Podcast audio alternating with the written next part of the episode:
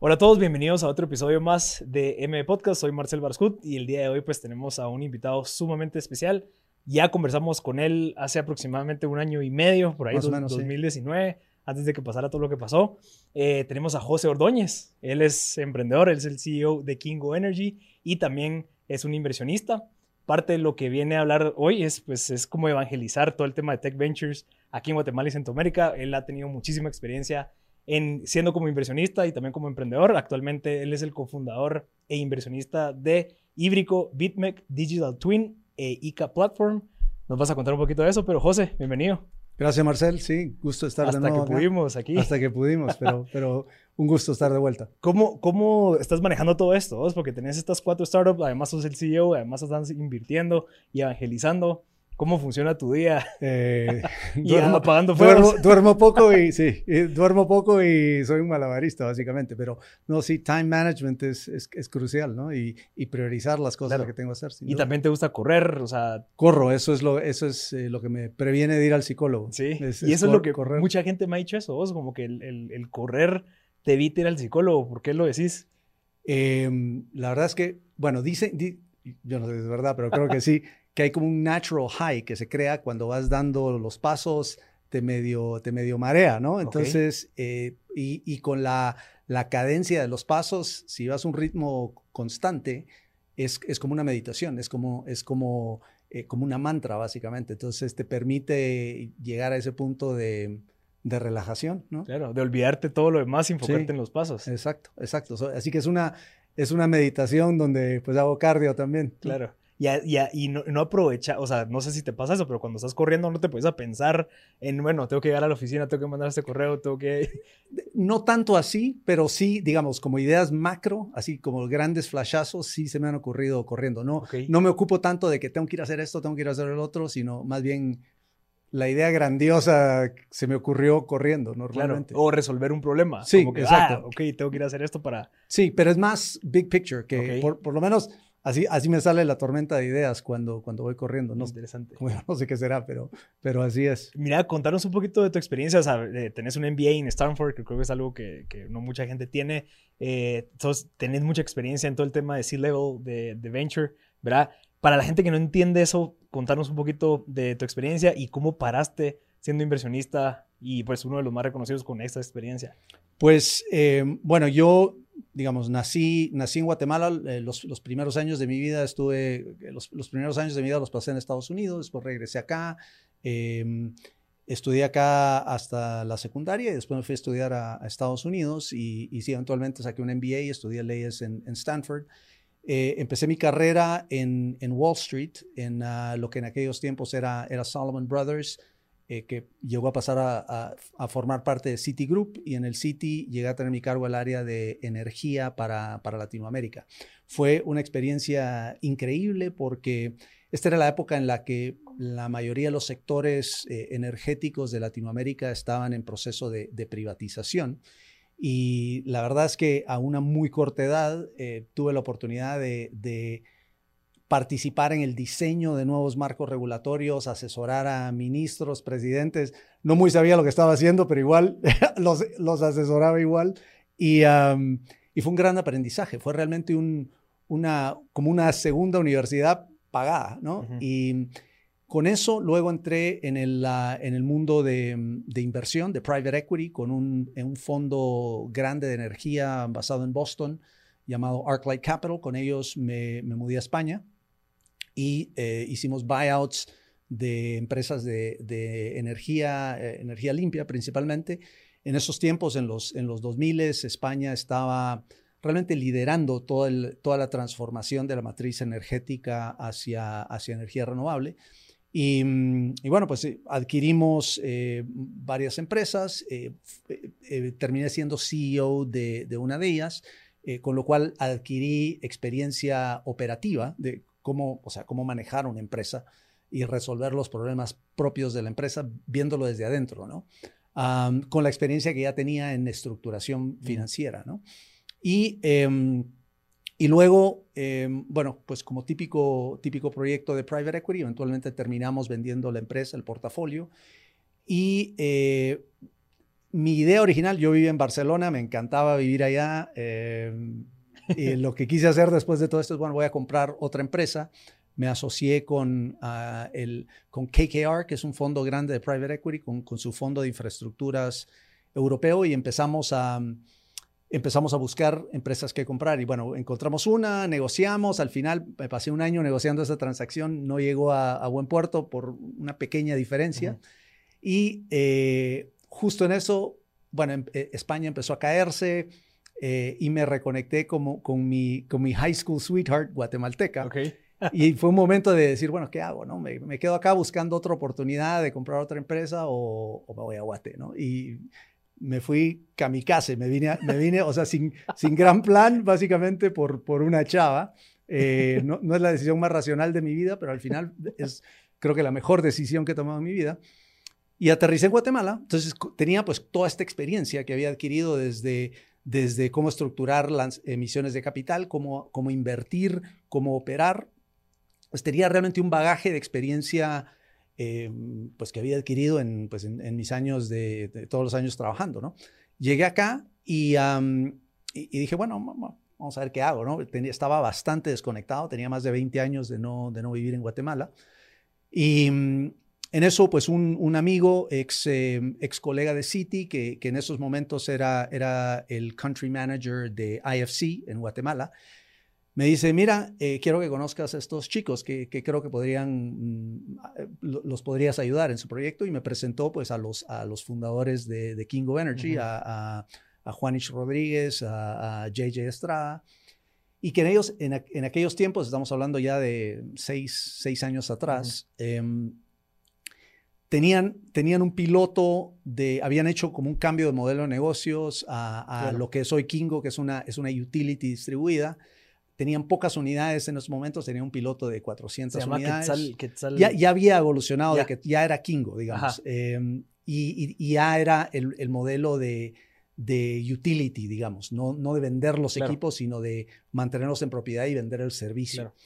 Y lo que querían era empezar a levantar capital eh, pues al estilo venture capital, pero no, no tenían esa experiencia, ese know-how de cómo hacerlo. ¿no?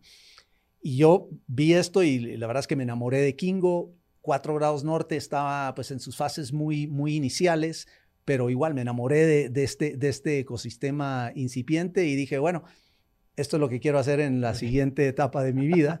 Me tiré de cabeza a ayudar a, ayudar a Kingo em, y después de ese piloto, hoy eh, pues tenemos, hemos levantado más de 40 millones de dólares al estilo VC, o sea, Kingo fue la primera empresa guatemalteca en ya poner digamos, tecnología financiera ah, con mejores prácticas a nivel internacional. O sea, los deals se estructuran como si estuvieras en Silicon Valley. y, em, y, como digo, hemos levantado 40 millones. Ya nuestro cap table, ¿no? nuestra lista de inversionistas es ya muy institucional. O sea, tenemos varios bancos de desarrollo como FMO, el Banco de Desarrollo holandés, Proparco, el Banco de Desarrollo francés. Entró el BID en la última ronda. Tenemos dos corporate venture funds, el de Empresas Públicas de Medellín y el de Engie. Y eh, luego también está eh, CIF, que es el fondo al que ahora pertenezco, que luego te, contaré. Em, y bueno, tenemos pues 30 eh, mil clientes, 35 mil clientes entre Guatemala y Colombia y en un plan ahora de expansión muy agresivo que, que incluye también eh, ofrecer servicios a gobiernos en múltiples países, eh, ofrecer servicios a empresas, etcétera, ¿no? Entonces, pues a raíz de, a raíz de, mm, de eso, de que empecé a involucrarme con Kingo, eh, se me fueron acercando emprendedores, en, no necesariamente en energía, algunos sí, algunos no. Em, y bueno, a decirme, bueno, ayúdame a mí también, ¿no? Claro. Y pues me, entonces me convertí como en un one-man venture studio. Me tiré porque veía, digamos, habían ideas muy eh, valiosas y con gran potencial de escalar, pero a lo mejor les faltaba algo. El plan de negocios no estaba a lo mejor bien definido, eh, cómo se podía estructurar toda la parte contractual, etcétera. Entonces, lo, lo, que hice fue, digamos, tirarme de cabeza también como cofundador de, de, de, varias, de varias startups. Y mi rol en muchos casos era, eh, como digo, ver toda la parte financiera, toda la parte contractual, ver el modelo de negocios, cómo se podía volver ah, escalable, ¿no? Y, pues las, las startups que mencionaste son las en las que estoy pues más, más involucrado, ¿no? Y a todo esto, en este proceso, pues lo que, lo que me fui dando cuenta era que, eh, digamos, aquí ya tenemos un ecosistema, ¿no? Pero, em, o sea, hay startups, hay emprendedores muy creativos, pero lo, falta capital, falta capital a, a, varios niveles. Uno es el de muy, muy early stage, o sea, inversión ángel, eso, eso todavía es un reto. Y luego ya eh, capital institucional para invertir en una, en una serie A, en una serie B, etcétera, que sea capital local. Ah, porque lo que pasa es, digamos, capital hay mucho en el mundo uh, y mucho está fuera. Y, alguno de este capital está dispuesto a invertir en, Guatemala, pero no son líderes. Entonces buscan el, el llamado Smart Local Money que lidere una transacción. Entonces, con eso en mente, me asocié con, con un fondo con un fund manager de, de, eh, impacto, un impact fund manager basado en Washington llamado CIF, ah, que gestiona más o menos 1.3 eh, billones totalmente en mercados emergentes y totalmente en temas de, impacto. y con ellos, eh, entonces, pues aparte de todo esto, soy Managing Director de CIF y estamos levantando un par de fondos para, para Centroamérica y Caribe. ¿no? Entonces, y, y, la última inversión de CIF fue en la, en la serie C de Kingo eh, hace, hace un año aproximadamente. Entonces, en todo este proceso, em, al entrar CIF en Kingo, em, vimos que habían pues grandes oportunidades eh, tanto en sector gobierno como en sector negocios y eso en sí era, o sea, era un full-time job, ¿no? Entonces, em, pues le, le, pedimos a, a Juanish que se, que se encargara de eso, de toda la parte de expansión, de desarrollo de nuevos productos, que como digo es es más que un full-time job, es, es, two full-time jobs. Y, y, el, entonces el board me pidió que me hiciera yo cargo de la, de la operación. Y entonces ahora pues hacemos un buen team con, con Juanish. Eh, él ve toda la parte de expansión, yo veo la parte de, digamos, el, el insider de la operación eh, y levantamiento de capital y tal, ¿no? Y eso, eso es como el sueño de un fundador, ¿no? O sea, tener a alguien como vos a su lado para que vea toda la parte administrativa. Sí, yo creo que los dos eh, somos un muy buen complemento el uno al otro. Eh, yo, aprendo mucho de su, de su visión. Eh, la verdad es que Juanish es, para mí es el Steve Jobs de Guatemala. ¿Ah, eh, sí? yo diría, tiene una visión de, y, fue, fue realmente el primero de crear una empresa con la posibilidad de escalar, con esa visión. Y, y más que eso, te diría yo, que es, eh, Kingo, Kingo no es cualquier startup. Kingo, Kingo resuelve un gran problema de la humanidad que, que, que, afecta a, a, la gente más pobre. Y la energía es como el, el, el punto de partida del desarrollo humano. Sin energía no hay nada más. Y todavía tenemos en Guatemala pues 500 mil personas que no tienen energía y en el mundo hay 1.5 billones. Entonces, poder resolver eso con tecnología y hacerlo accesible y escalable es, es un gran reto. Y pues ya él tuvo esa visión de crearlo. Entonces, em, yo, yo lo que traigo es el know-how de cómo levantar capital, cómo estructurar todo el know-how operativo que ha adquirido en empresas de energía en los últimos años. Entonces hacemos un muy buen team. Interesante. Y ah, digamos, ahorita las, las, metas, ya cuando vos entraste, ya es empezar a ofrecerle como que ya volver esto más, ok, hacia gobierno, hacia contratos multimillonarios. Sí, correcto. entonces, ¿qué ha pasado? De, King, Kingo abrió muchas brechas. Ah, estas comunidades estaban esencialmente abandonadas, nadie, nadie les ponía atención. Entonces, Kingo fue el primero en ponerles atención, traerles un servicio, pero al final, como, como era eh, B2C al final y, totalmente privado, la, el, la propuesta de valor que le traemos al cliente hoy es, es, un tanto limitada, ¿no? Es un equipo de 15 vatios que, que te levanta eh, pues tres bombillas LED, dos cargas de celular, y, con una carga del día, digamos como Sí, con la carga del día, un panel de, de, de, 15 vatios eh, y con un sistema, digamos, de, baterías de litio, con eh, eh, sistemas de encriptación y de seguridad que permite el prepago del, del, servicio.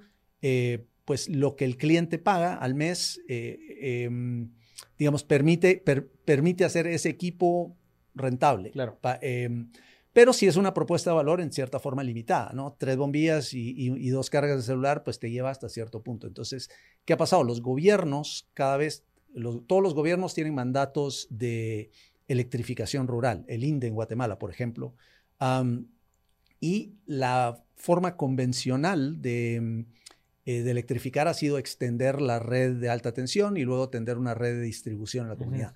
Ahora, en los territorios donde, donde está Kingo, eh, que hay, igual que hay muchos de ellos en el mundo, em, la, primero son comunidades muy remotas. Segundo, tienen baja densidad poblacional y están muy dispersas entre sí. Y por último, tienen bajo poder adquisitivo. Entonces, todos esos factores son como el perfect storm para que no sea viable extender la red, porque nunca se va a pagar. Eh, y es en esas, en esas circunstancias donde soluciones como Kingos eh, son mucho más viables. Entonces, lo que estamos hablando ahora con, con gobiernos, tanto, bueno, en varios países, em, es instalar sistemas Kingo que nosotros hemos desarrollado, pero mucho más grandes, sistemas de 300 vatios, es decir, 20 veces más grande que lo que estamos ahora haciendo en el, en el B2C. Y em, que esos, bueno, esos ya te levantan pues una, una refri, una tele, algunos eh, electrodomésticos, una compu, todo en simultáneo. Ya es, ya es algo mucho más parecido a calidad de vida como si vivieras en un, en un pueblo o una zona semiurbana, ¿no? Y la idea es que la combinación de entre subsidio del gobierno y, y cobrándole al cliente más o menos lo mismo que le cobramos hoy por el, por el sistema B2C, eh, tienen una, como digo, una propuesta de valor 20 veces más grande. Entonces, hacia ahí es a donde vamos en la, en la siguiente generación y eh, también muy próximamente ya, ya estamos desarrollando la tech, es introducir Internet a estas comunidades. Porque telecomunicaciones tienen el mismo, el mismo problema, que es comunidades remotas, lo mismo que dije, remotas, dispersas, eh, de bajo poder adquisitivo. Tigo y Claro no van a poner nunca torres eh, cercanas ahí porque no se pagan nunca. entonces, resulta que muchas de nuestras comunidades donde no hay energía tampoco hay, tampoco hay conectividad. Entonces, ya en nuestra siguiente generación de productos estamos desarrollando eh, un Kingo que incluye Internet, una, una solución distribuida de, energía de muy bajo costo que entonces va, va a traer señal a estas, estas comunidades lo que, lo que vemos como el potencial de Kingo es realmente transformar estas comunidades y traerlas al primer mundo. Y realmente, si, si tienes energía y tienes conectividad, ya, ya estás en el primer mundo, ya, ya tienes la posibilidad de pues, tener educación, de vender tus productos al mercado. Eh, incluso medicina con BitMEC, ¿no? Correcto, sí, exacto, de traer servicios de medicina. Entonces, es, es realmente transformador. Eso, solo esas dos cosas, energía e, e, Internet, transforman la vida de cualquier comunidad. Entonces, ese es el foco, ¿no? Y la, y, la, visión es llegar en el momento como que, no sé si es vertical o horizontal, pero empezar a ofrecer ya más, digamos, Internet, pero luego, ok, listo, ya puedes entrar a plataformas educativas, eh, plataformas gubernamentales. Sí, justamente eso. Es, es eh, entonces, energía es el building block, después viene, después viene conectividad, pero, pero sí, con conectividad vienen soluciones educativas. Eh, por ejemplo, estamos participando ahora en un proyecto de eh, de electrificación. Es un proyecto grande que está haciendo el, Ministerio de Educación en Guatemala, que son como 3.000 escuelas, eh, que la idea es, eh, digitalizarlas. ¿no? Y em, de esas 3.300 escuelas son off-grid. Entonces ahí estamos asociados con una, con una empresa colombiana que tiene un sistema de... de educación digital que tiene un, un, device de hardware y tiene contenido que puede funcionar online o offline y nosotros damos la solución de energía para estas, para estas escuelas eh, off-grid. Entonces, sí, como digo, es, es ese es el, el, principio. Después, como digo, viene salud, vienen, vienen otras cosas, vienen, estamos viendo incluso de, de crear, estamos trabajando con una, eh, con una ONG grande americana que, que está enfocada en el sector de cadenas de valor de cardamomo. Okay. Uno de los grandes problemas que tienen hoy es que eh, bueno, el cardamomo requiere secado y, el cardamomo se empieza a degradar inmediatamente después de que lo corta. Entonces, hoy lo que pasa es que los, centros de secado, primero están lejos de donde se cosecha el cardamomo. Entonces, el, pequeño productor se lo vende a un coyote, que se lo vende a otro coyote, y hay, hay como 10 eslabones de intermediación antes de que llegue al mercado final. Y cuando llega a esta secadora, que es lo que al final tiene que dar rápido y lo que determina la calidad del cardamomo, son secadoras que queman o leña o diésel. Entonces son caras, eh, medioambientalmente eh, nefastas. Ahí lo que estamos desarrollando con esta ONG es, es una es secadoras más pequeñas, distribuidas, energizadas por Kingo, que estén en la comunidad. Entonces, lo que haces es que vas, tú vas con tus dos quintales y ahí te quitaste dos, tres coyotes de en medio, produjiste un producto de mejor calidad porque fue desde el corte hasta el secado fue inmediato. Y entonces eso es, ¿no? En, el, modelo de centralización es cada vez eh, menos válido. Es, eh, hay, descentralizar y distribuir los recursos es, creemos nosotros, lo que realmente trae, eh, pues trae desarrollo a estas comunidades y lo hace más económico y escalable. Sí, y también la, bueno, la centralización hacia una plataforma como esta permite que existan muchísimas otras variables. O sea, ok, listo, ya te estoy dando energía, entonces yo puedo hacerte un montón de cosas más porque ya tenemos, ya tenemos como que la infraestructura instalada solo para crecer. Correcto, correcto. Y hablando de ese tema de descentralización, entonces, ¿por, ¿por qué me he vuelto un evangelizador de Cuatro Grados Norte? En cierta forma, em, hoy producir hardware o software está realmente está totalmente descentralizado. O sea, para producir hardware lo que necesitas es un makerspace. Aquí en el Tech tenemos un makerspace muy bueno. Y para producir software, pues una conexión a Internet, básicamente. Entonces, no, no tienes que estar en Silicon Valley para, para competir. Para, competir, ¿no? Hoy, hoy, puedes estar en... Y, y, realmente el paradigma también de desarrollo en Silicon Valley ya cambió. Mucha gente está trabajando en remoto. Claro. Em, entonces, creo que tenemos una muy buena oportunidad acá y, y, y en un nicho, creo yo, muy, muy particular, que es eh, el nicho de Kingo, que es resolver problemas típicos de países en desarrollo a través de tecnología. Yo creo que ese puede ser el gran nicho de, Guatemala, de Centroamérica, eh, liderado por cuatro grados. Claro. Y, no sé si, estoy en lo correcto, pero nosotros podemos validar los productos internamente para exportarlos. Es que, digamos, Guatemala es para mí el, el, laboratorio perfecto para hacer esto, porque por un lado, digamos, el lado no tan positivo es, es un país con muchos problemas, ¿no? Problemas eh, sociales, medioambientales, económicos, eh, etcétera, ¿no? De salud, de nutrición. Entonces, e, ese es el problema que existe acá. Por otro lado, hay emprendedores muy creativos en Guatemala. O sea, el, Chapín es emprendedor, el, Chapín es creativo em, y entonces, y está cercano al problema, o sea, lo ve, lo vive. O ya lo vivió. O ya lo vivió. Entonces, es, es el más eh, adecuado para, para, para, buscarle una solución. Y los, los grandes tech companies no están enfocados en esto. O sea, los Facebooks, eh, eh, ellos están en otro rollo. entonces, los, los emprendedores locales ven el problema, lo pueden solucionar y como digo, tienen las herramientas tecnológicas. Tenemos muy buenos desarrolladores, tenemos buenísimos ingenieros de, de hardware, mecatrónicos, electrónicos y entonces se, se puede desarrollar esa solución acá. Guatemala entonces tiene, por un lado, el problema, tiene también la, una, una, masa crítica poblacional, donde, ok, se puede hacer pilotos y, lanzamientos con impacto, con, que te pueden validar el, producto. Y por otro lado, es un país pues, bastante pequeño, donde, donde puedes montar un piloto en distintas regiones del país sin gran costo y sin gran complejidad logística, ¿no? Entonces, eh, como digo, es, un buen laboratorio y, probablemente si, si, la solución funciona acá, desde luego funciona en países similares de Latinoamérica. Eh, y prueba de ello es que los startups guatemaltecos de impacto están yendo a Colombia, están yendo al resto de Centroamérica, etcétera, a, implementar sus soluciones.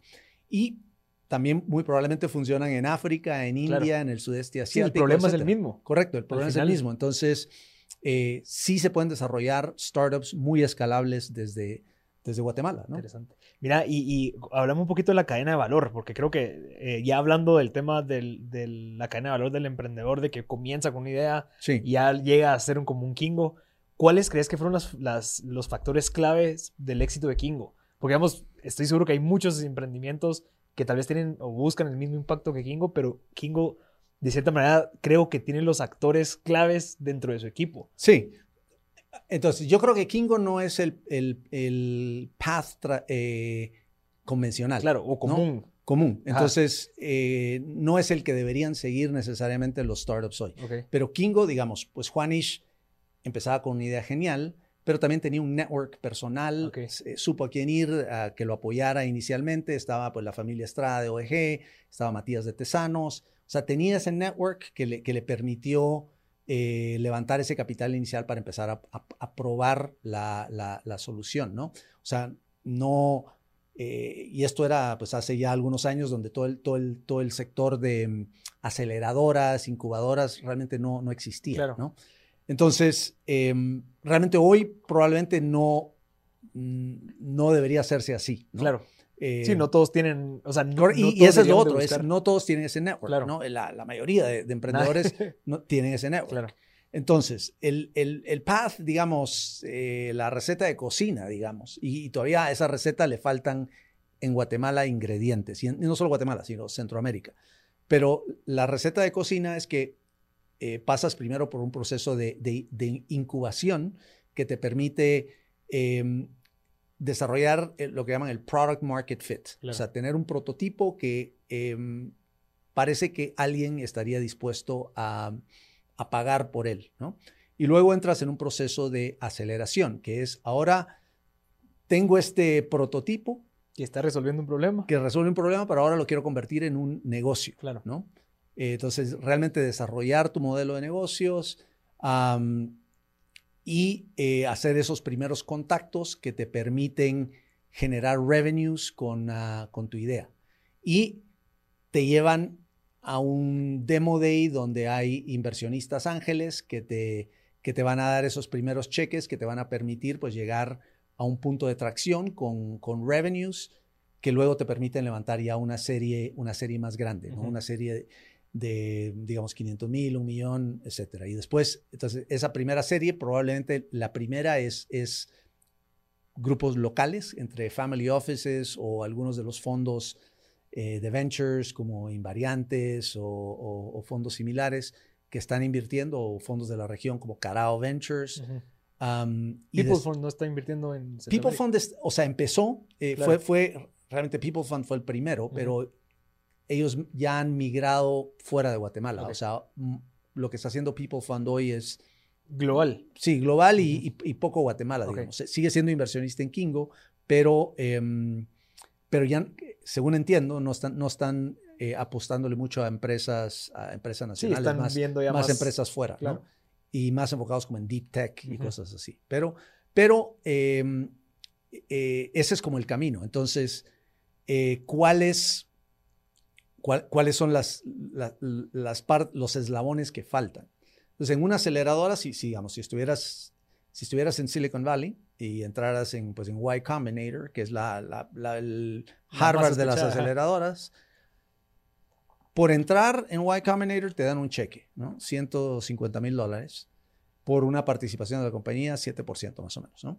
Te dan ese cheque y ese, ese primer cheque te permite, pues, terminar de desarrollar tu producto, también te permite vivir eh, Claro. un tiempo am, y pasas, pues, por todo el proceso de, de aceleración de Y Combinator y al final hay un demo day en- al que asisten, obviamente, por ser Y Combinator, pues asisten lo- todos los Sí. fondos de Silicon Valley y eh, presentas y, y la idea es que sales de ese demo day ya con un, un buen cheque de, Claro. de varios inversionistas. Ya, ya con un seed round eh, puedes salir con uno, dos, tres millones de dólares de, de ese demo day. Entonces, aquí lo que hace falta y después pues ya vas levantando en siguiente ronda según vas ganando tracción. Aquí falta la parte de, eh, de Red Ángel, digamos, que, que, que, que te da dinero al, cero a al 25,000 principio. Los, los primeros, sí, los primeros 50, 25, 50 mil dólares. ¿Y ellos te piden algo a cambio o es...? Sí, te son. Eh, eh, ahora, si quieres, hablamos Ah, después de qué instrumentos son, pero, pero esos primeros 25, 50 mil dólares que te permiten terminar tu producto mínimo viable y, y empezar a traccionar con revenues, eso cuesta mucho hoy. No, hay, no existe en Guatemala una red organizada de, de- de inversionistas ángel. Y no existe tampoco, al, eh, bueno, no, no existe, digamos, el cheque que normalmente te da la aceleradora el día uno y lo que te daría el demo day, que, Claro. que en Guatemala serían inversionistas ángeles. Claro. Entonces, sí, sí hay inversión ángel, pero todavía es muy, es muy individual. Es el emprendedor va y toca un montón de puertas. Claro. Mucho todavía tiene que ver con relationship. um, y es lo que, lo que esto hace es que eh, eh, levantar capital es muy eh, time consuming, ¿no? Aquí, aquí localmente. Sí, especialmente como, como, no está organizado, como no existe esa red a la que, bueno, esa red va a ir al demo day X y, ya con la intención de que, bueno, le voy, a meter 5 o 10 mil dólares em, y entre, entre todos se juntan 100 mil, cientos de lo que sea, ¿no? Eso, em, eso no existe. Entonces, hoy los inversionistas cuando quieren levantar sus, primeros dólares para llegar a ese, a ese producto mínimo viable, tienen que tocar un montón de puertas, ¿no? Y los que tienen más éxito, obviamente tienes que tener una buena idea, pero mucho todavía tiene que ver con relationship, ¿no? entonces, ese es un gran inconveniente. Y, luego, ya más adelante, el otro inconveniente es que no hay fondos de, inversión locales que lideran, que actúan como catalizadores de que entren fondos de, fuera. ¿no? Claro. Entonces, hoy, si ves los startups que ya levantaron rondas eh, internacionales y que han, empezado a escalar, mucho, muchos son porque tienen o fundadores o inversionistas tempranos que, que tienen ese network y que te permiten que, te permiten ir levantando esas rondas. Entonces, eso, eso sí hay que, eh, es, es, uno de los grandes retos, democratizar eso y parte de eso es darnos a conocer, hacer, hacer bulla, evangelizar, que, que, primero que ángeles locales se sumen al proyecto y que eh, luego crear fondos que luego catalicen que otros entren. Sí, porque creo que uno de los, no sé, tal vez ahí corregime, pero uno de los casos de éxito que ayudó a Kingo, corregime, no sé, fue el de Blue Kite. Sí. Que es que también como que fue en la misma época en donde, ah, chicas, Blue Kite, eh, y como que, como que tal y, vez... y, tenían, eh, digamos, tenían pues los mismos accionistas en, en origen, era, era al final People Fund. Ok.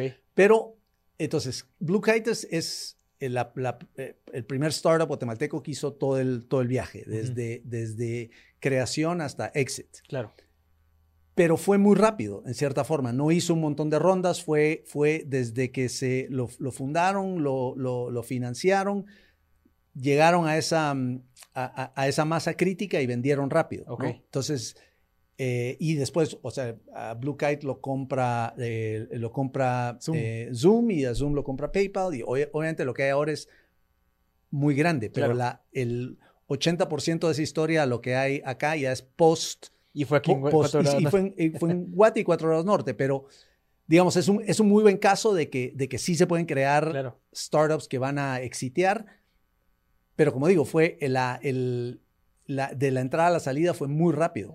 Entonces no, no vivió todo el, todo el camino de escalar de forma independiente que, digamos, que es lo que está haciendo Kingo ahora. Claro. Mira, y contame ahorita, creo que, eh, si no estoy mal, uno de los pocos inversionistas que tiene el ojo aquí en sus voz de, con el sentido de sacar adelante pues a todos los startups al contar de esto, evangelizar de esto y también como que hacer conciencia de muchos de los actores que están ahorita en la cadena de valor, de cierta manera no están haciendo bien el trabajo, o sea, como que hace falta mucho todavía, digamos como que creería yo que cada uno va por su lado y no existe como una, un seguimiento continuo, alguien que entra, sino que ya el otro pues está viendo para allá, el otro está viendo para allá y como que no, Tal vez no hemos desarrollado ese ecosistema al 100%. Sí, entonces, digamos, ahí hay varios, varios temas. Unos, sí hay movimientos ahora de, de cómo unir esfuerzos, porque la realidad es que es un mercado muy pequeño como para que todos estemos compitiendo. Entonces, la, la, posibilidad de éxito se multiplica en la medida en que juntemos los esfuerzos para crear eh, una red ángel, eh, fondos, etcétera, ¿no? Eh, aceleradoras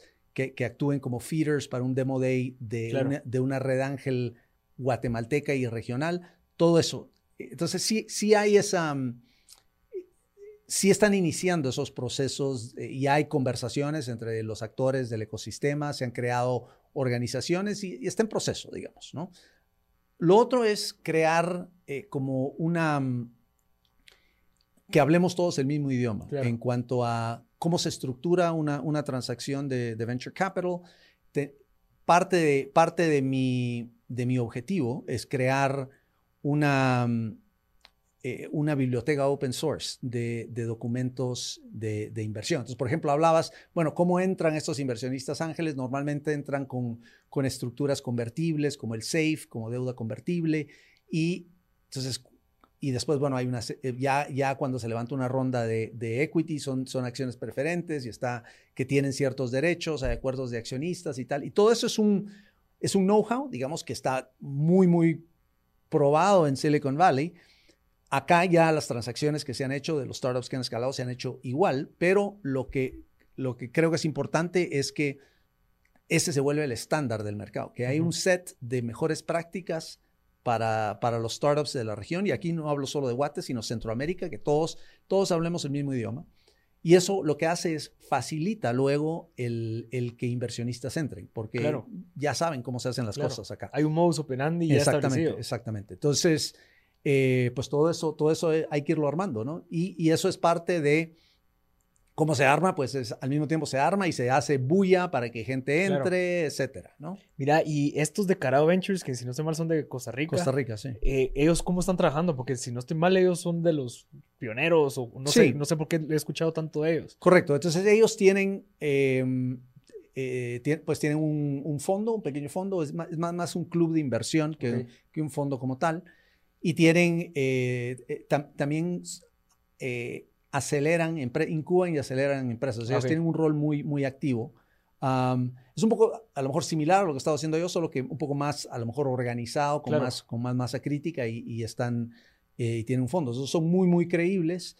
Y mm, entonces, hay otros, hay otros en la región que, que, están haciendo cosas, hay un par de grupos. Entonces, es importante también que, al mismo tiempo, cuando digo que este es un mercado muy pequeño, Centroamérica es muy pequeña. Okay entonces es importante que no hablemos solo de Guate, sino que hablemos de la región.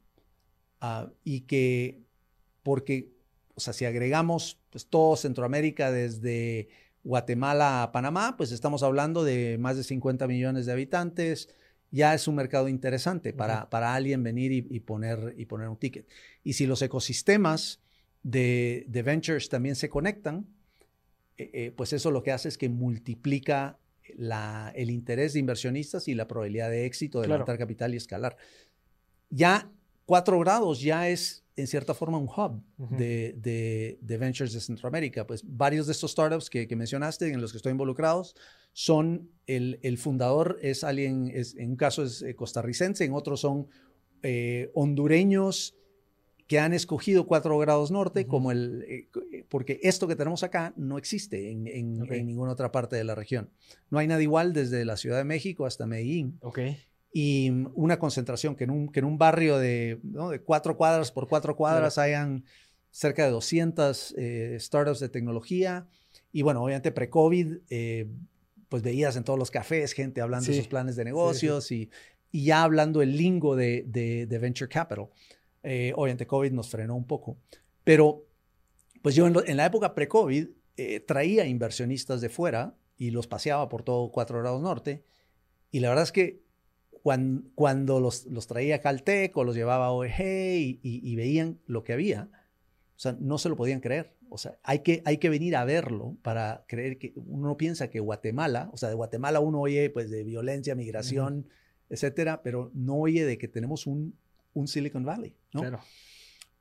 entonces, eso es parte de que vengan, que se lo crean los, estos emprendedores que vinieron acá, pues de ICA, de Digital Twin, lo mismo, vinieron, bueno, vinieron al Flea, em, nos conocimos, eh, yo, bueno, yo, eh, Digital Twin fue que estuve dando unas conferencias en INCAE, pero vinieron, vieron y dijeron, wow, aquí quiero estar.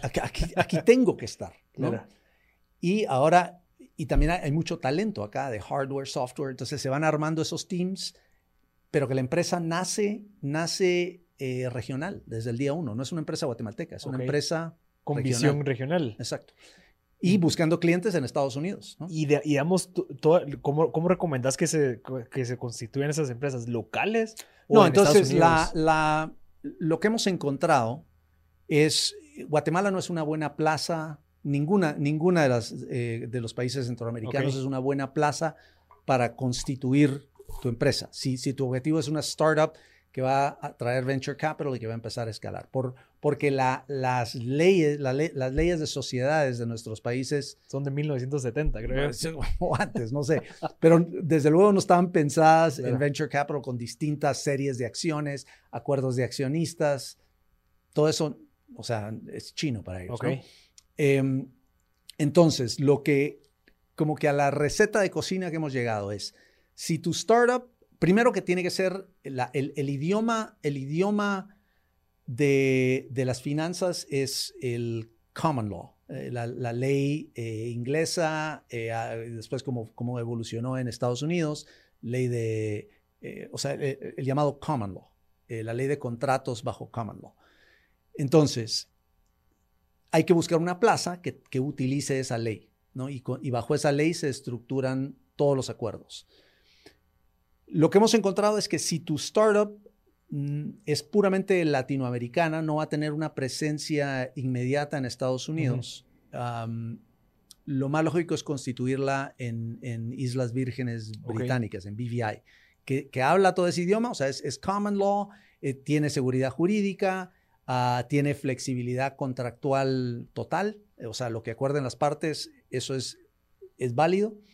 Y eh, pues entonces si ves, pues eh, muchas de esas empresas, Kingo, Hybrico, todas estas son BVIs.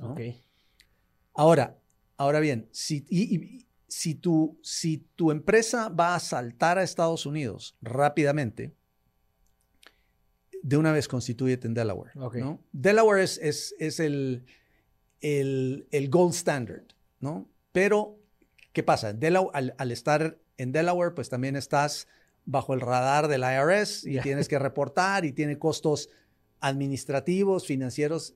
Entonces, si no, vas a, si no vas a ir a Estados Unidos en los próximos años, no lo hagas porque, como digo, por todos los costos eh, administrativos y estar reportando innecesarios, ¿no?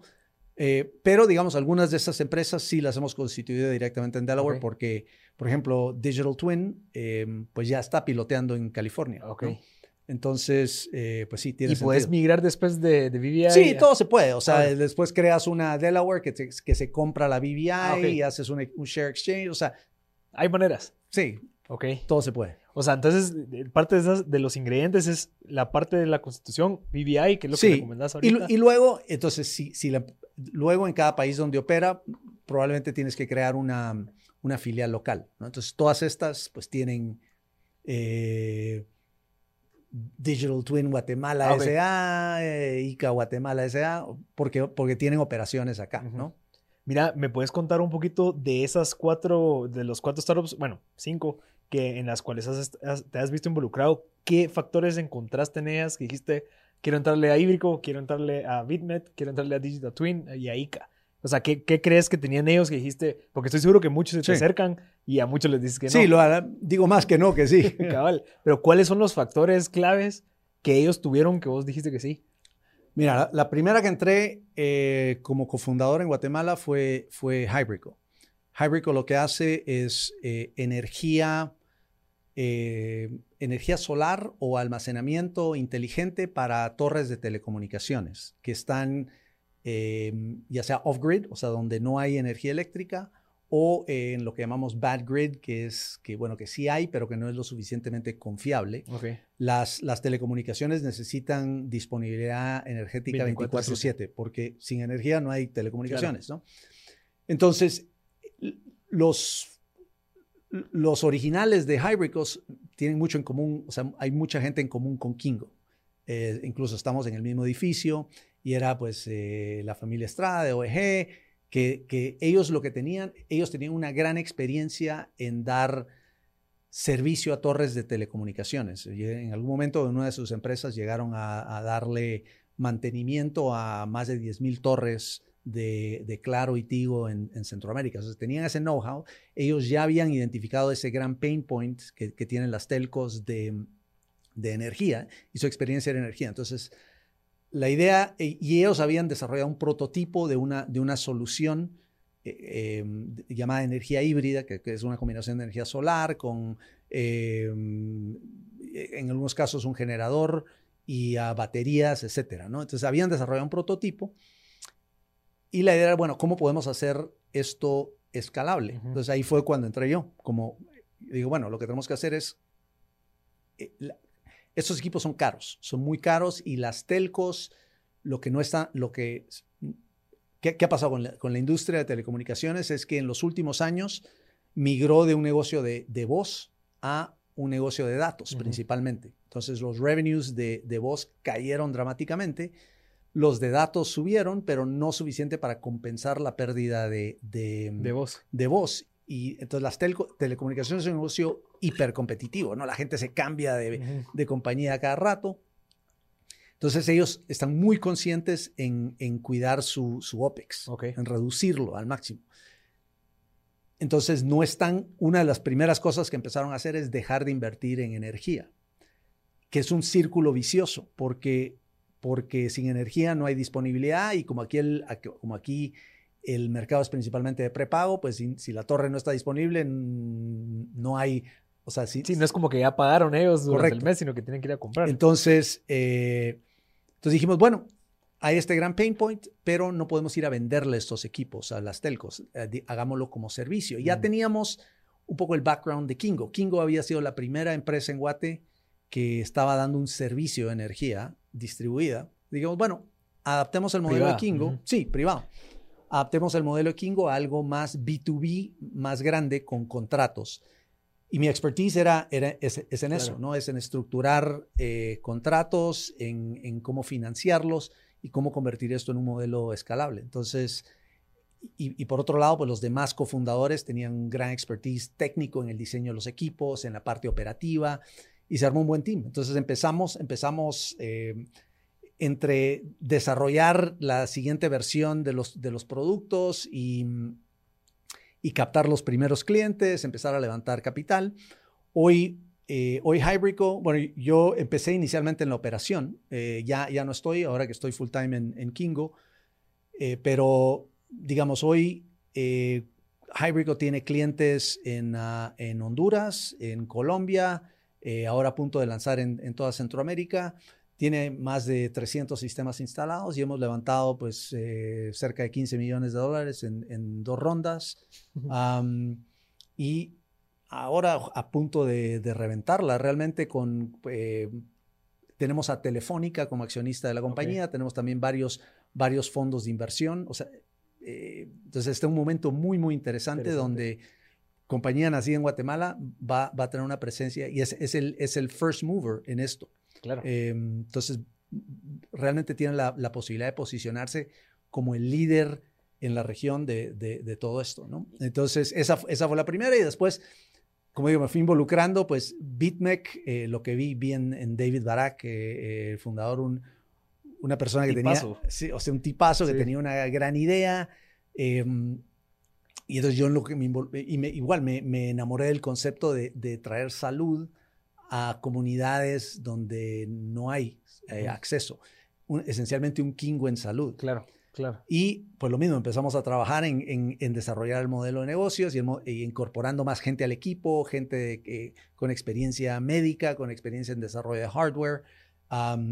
y hoy pues ya tenemos, eh, tenemos una suite de productos muy interesantes, tanto de hardware, de diagnóstico médico eh, como, como plataforma de telemedicina. Incluso ahora estamos a punto de lanzar una, una cabina de telemedicina donde la idea es, eh, estamos muy cerca de cerrar con un corporativo grande en el que ah, vamos a distribuir en tiendas de barrio, las, vamos a instalar nuestras cabinas y eh, la idea es que, bueno, la gente muy, muy similar a Kingo, entonces la idea es vamos, ¿cómo, cómo vamos como adaptando la experiencia de, una, de un startup a otro que resuelven problemas similares, pero en distintas verticales. Entonces va a ser un sistema de prepago donde vas, vas compras tu consulta en el tendero, el tendero te habilita el uso de la cabina y luego entras, Ah, haces una, eh, bueno, están los dispositivos de ah, hardware para diagnóstico, desde eh, presión arterial, eh, ritmo cardíaco, temperatura, peso, altura. Ah, interesantísimo. Y, entonces luego en un call center alguien te va a guiar y te va a decir, bueno, todo tu historial médico y cuáles son tus síntomas y luego ya te ponen con un médico. Entonces va a haber realmente una experiencia muy bonita y barata de, de, de medicina para en, tiendas de barrio. ¿no? ¿Y va a utilizar energía de Kingo? Eh, inicialmente no, ahorita estamos, eventualmente probablemente sí, pero eh, de momento nos estamos concentrando en, en comunidades donde, hay. donde hay energía, Claro, ¿no? Y hay energía y hay internet. Entonces vamos primero por el low hanging fruit, después lo vamos Claro. complicando, ¿no? Pero, eh, pero como digo, fuimos, pues, eh, para, mu- mucho para mí es solo enamorarme del concepto, se ¿no? nota, Y, ¿no? y- y- y ya estamos a punto de igual, a punto de lanzar este, este proyecto de cabinas eh, de, de telemedicina y, y hablando ya pues con gente en, en Honduras, en Colombia. eh, tenemos ya algunos inversionistas, tenemos un fondo de Londres que, entró, eh, ya actualmente hemos levantado eh, cerca de, de 750 mil dólares, 800 mil dólares y eh, a punto de lanzar pues una nueva ronda, levantaremos otro, otro millón más y ahí vamos, ¿no? Entonces mu- mucho más temprano, pero creemos, creemos que tiene pues la misma Claro. escalabilidad de, de- de un Kingo. Claro. Y, em, y en este sentido, en esta combinación de lo que estamos haciendo de, de suite de hardware y software, som- somos también first movers en, en- en- en la región, ¿no? Y há- háblame de Digital Twin. Digital Twin es, eh, es, un, un emprendedor tico. Eh, los conocí en, en- en una conferencia que fui a dar a, a INCAE. Y eh, igual estaba hablando del ecosistema, así que me agarran después de la conferencia y me pichan este, este concepto que es el, en, la, e, en la industria de, de producción de frutas frescas para exportación, hay un gran pain point, que es que se pierde entre el 30 y 40% del producto en la cadena de suministro por distintas fallas, que pueden ser desde golpes que sufre la fruta eh, hasta cambios de temperatura o cambios de los gases ambientales que tiene, en los que se transporta, etcétera, ¿no? Y el, el problema es que desde el momento de la cosecha hasta el momento que llega al mercado, pues pueden pasar, digamos, 20 días en, en- en todo el proceso. El daño normalmente no se manifiesta sino hasta el final. Claro. Y en ese momento lo que pasa es que te rechazan Claro. el lote. Entonces son pérdidas millonarias. Y eso es cierto pues para prácticamente todas las frutas que, que se producen. Entonces estos chicos desarrollaron un, un dispositivo que se llama un Digital Twin, que es una... Es, es, es un dispositivo de hardware que, que, mm, digamos, el prototipo ahora es un aguacate, Claro, ¿no? Es, que parece, es, es igual a un aguacate, el tamaño de un aguacate, las mismas dimensiones, pero cuando lo abres, tiene una serie de sensores que Claro. te miden desde, tiene un acelerómetro que te mide golpes, tienen eh, eh, distintos sensores de gases, de distintos gases, de temperatura, etcétera. Y la idea es que este twin viaja en, eh, desde el momento de la cosecha, viaja con la fruta real, entre comillas, sintiendo lo que está sintiendo la, la fruta real y transmitiéndolo, eso es- esto es IoT, transmitiéndolo en la nube a, a alguien, a un operador, en, pero bueno, perdón, no solo lo transmite, sino que está haciendo analítica. Claro. Entonces esto alimenta un modelo de, de- de machine learning que lo que hace es predecir en qué condición va a llegar la fruta, en, en qué momento. Entonces, normalmente si, si, si ya sufrió el golpe, la, la suerte está echada, o sea, se arruinó, no va a llegar, entonces, pero lo que puedes hacer todavía es desviar el cargamento para mercado local Ah, o eh, transformarlo en un proceso industrial, digamos, convertirlo en guacamole, por decir algo, ¿no? Claro, claro. Y, y, em, entonces eso lo que hace es minimiza tus, tus pérdidas, te permite mayor Y el aprovechamiento. desperdicio también. Y el desperdicio, correcto. ¿De qué es desperdicio? Por un lado, de, eh, tiene, tiene un impacto económico muy grande, pero también tiene un impacto medioambiental Claro, muy grande. ¿no? claro. Esa es una parte. Lo, lo otro es que en las... em, cada vez el tema de trazabilidad es, eh, es más importante para los, eh, para los consumidores. Quieren saber de dónde vino el aguacate que compré. Entonces, uno de, uno de los features que estamos agregando a esto es trazabilidad con, con blockchain Ok. para que te diga en todo momento dónde ha estado esto, ¿no? Que- y es un récord inmutable, porque hay mucho, hay mucho fraude también de eh, que si es orgánico o no es orgánico, te meten, o sea, te meten cosas, ¿no? Entonces, esto lo que va a permitir es un, es un récord inmutable de todo el, de, de- de todo el trasiego, digamos, de la, de- de- del producto hasta que llegó al mercado final. Últimamente, lo que, nuestra idea es que en el, en el anaquel de Costco en New Jersey va a haber un QR donde le vas a dar con tu celular y te va a contar toda la historia de este aguacate. Claro, viene de Guatemala. Esta viene y si en tal fecha pasó por aquí, por allá, no sé qué, no sé cuántos, ¿no? Interesante. Y mm, entonces con eso, eh, bueno, el primer, eh, entonces tenemos, primero tenemos un team eh, multidisciplinario. Conozco al CTO. Sí, de José. José Bagur, que, es, que es un crack, que es básicamente el de que diseñó el Quetzal el, el, Quetzal 1. Tenemos a Analicia Paz también, que es nuestra Chief Scientific Officer, que ella es experta. Sí, ella es experta en, ah, en ciencias alimentarias. Entonces, todo todos los modelos de qué pasa con la fruta, eh, si se sujeta, si se somete a, distintos, a distintas condiciones, todo eso lo modela ella, ¿no? Entonces, realmente es un, es un muy buen team interdisciplinario.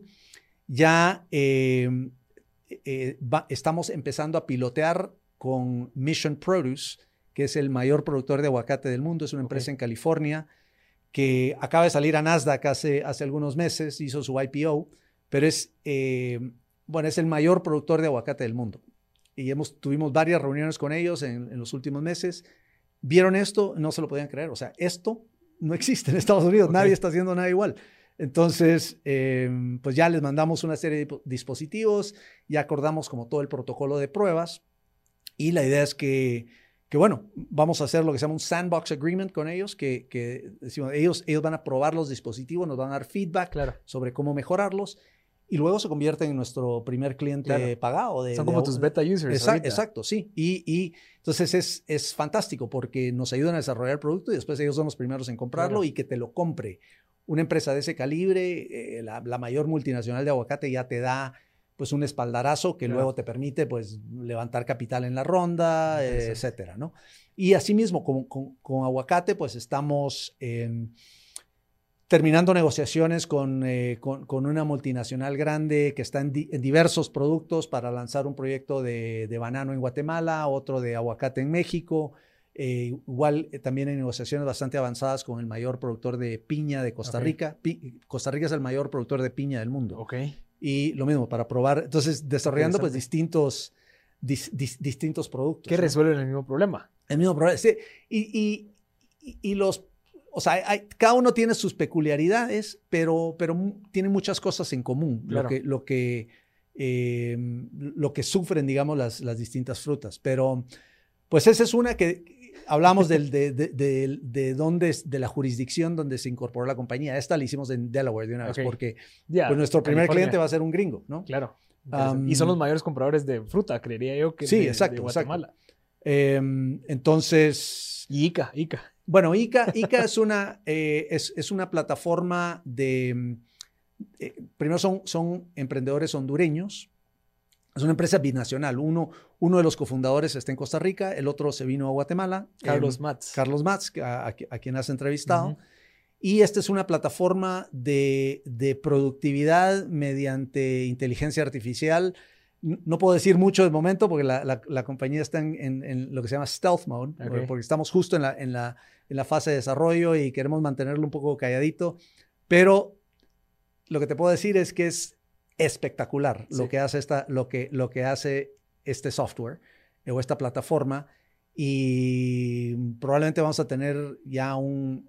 Primero vamos a tener como un beta eh, privado para eh, usuarios que lo prueben en unos 3, 4 meses y después ya un lanzamiento más grande, pero, pero sí, digamos, como digo, no, no, no, no puedo decir, no puedo dar mucho detalle, pero de verdad es una, es una plataforma increíble. Sí, lo, lo, he visto, o sea, he visto ahí los demos, pero interesante. O sea, literalmente cualquier persona que necesite saber algo de cómo levantar capital debería acercarse contigo por la experiencia que, que, que Pues debería, sí, como digo, yo estoy muy abierto a que me llamen, sí, que me llamen y hablemos también me gusta mucho hablar con, me, gusta mucho saber qué está pasando, claro. ¿Qué está, quién, quién está haciendo qué en, en, este ecosistema. Claro.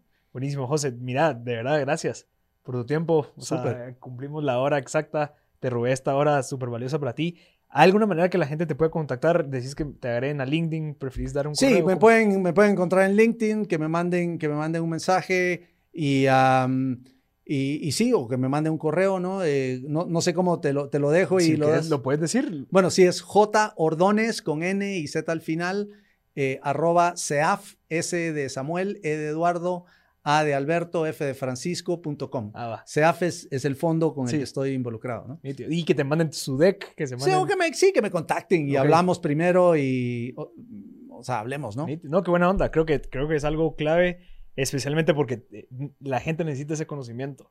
¿Verdad? Necesitan saber cuáles son los pasos a seguir para empezar a crear este ecosistema que tanto queremos que se crea en Guatemala. Y si ya tenés esa experiencia recorrida de los últimos siete años, ideal, ¿verdad?